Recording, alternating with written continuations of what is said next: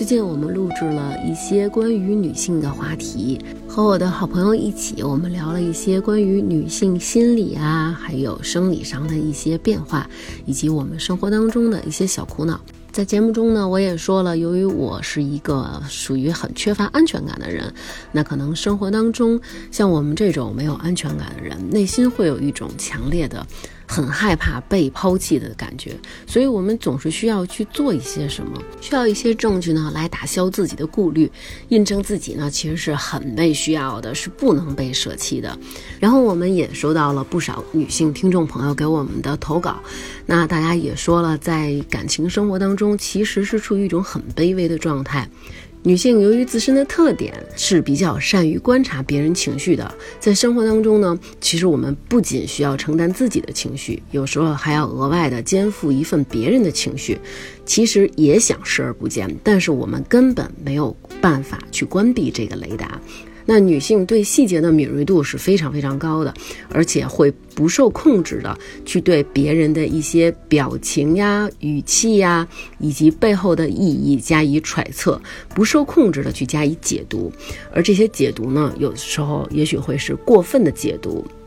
那么，对于我们经常在一起的另一半来说，那肯定是我们最在乎的人，是需要很用心去对待的人。那所以，另一半的情绪，其实，在女性的眼中就会被放大很多很多，也就让我们更容易陷入对方的一个情绪的一个磁场，尤其是一些负面的情绪的感受，也许就获得的更加的强。所以，就像我们听众朋友给我们的来稿。中写的一样，那他们可能会觉得自己在感情生活当中，在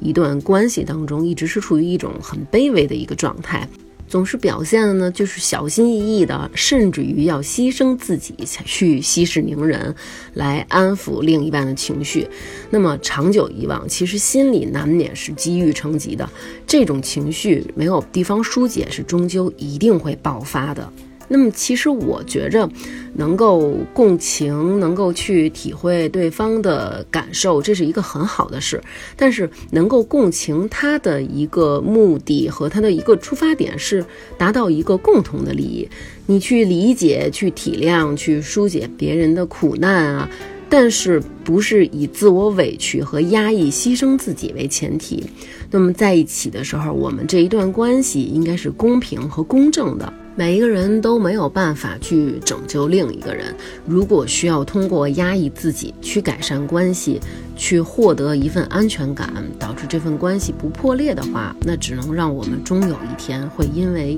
压抑太久而爆发。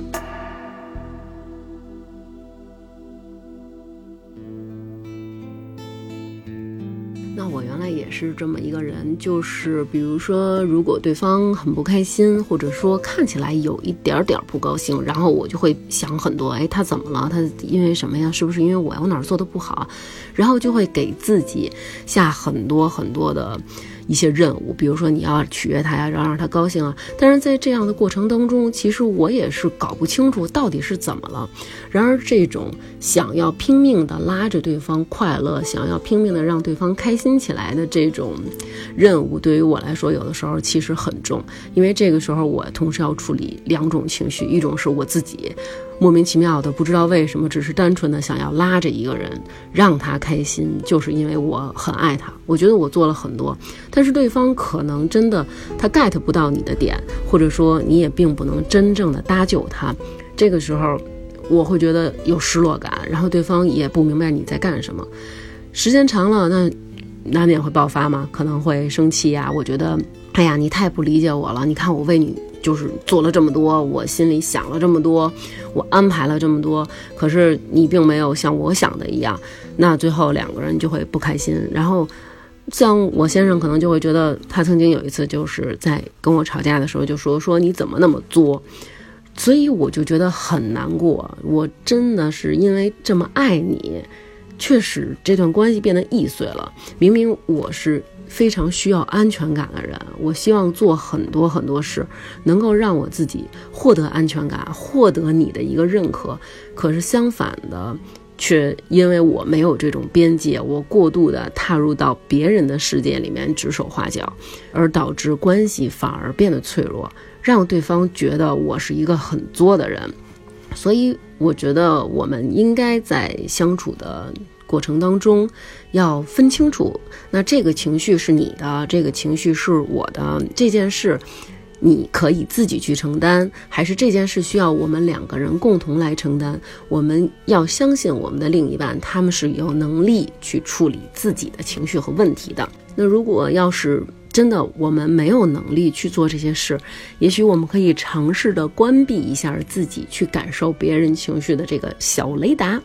嗯，我觉得不管是因为什么样的原因，不管是原生家庭的问题，还是我们在成长过程当中遇上了一些艰难导致的，我们一些。呃，对于边界的建立啊，或者是安全感的不足啊，不管是什么样的问题，我们现在已经长大了，已经是成年人了，所以我们不能在这个泥潭里边继续原地踏步，让自己越陷越深，陷入一个恶性循环。我们应该做的是去正视这些问题，以及积极的去改变。所以呢。呃，我给大家的一个建议就是，有什么样的情绪，或者说有什么样的感受，都直接去表达。比如说，发现了对方有一个不良的一个状态，然后有一个甚至于有一个抑郁的状态，我们可能直接去问一下，啊，你发生了什么事情？你愿不愿意跟我说？如果你愿意跟我说，我们俩可以一起聊一聊。如果你不愿意，那我相信你可以自己去消化，然后可以暂时的两个人从。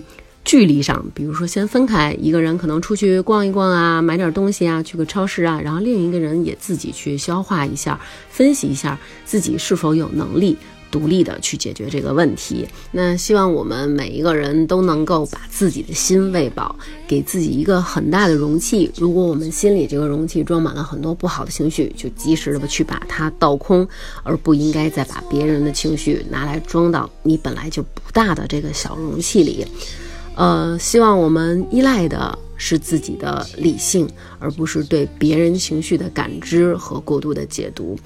我也觉得，只有你自己才能给自己去下定义，做自己生来就想成为和应该成为的那个人。别让我们的快乐配不上我们受过的那些苦。本期节目是私密节目，请移步微信公众号“发发大王国”进行收听。苹果系统更新存在 bug，会导致闪退，所以暂时还是不能锁屏收听。还请大家多多支持呀！大家好，我是大王。大家好，我是田小姐。嗯，今天我们两个呀凑到一块儿，是因为我有一个事儿，遇上一个特别棘手的问题，就是我有一个好朋友，他发现了一个问题。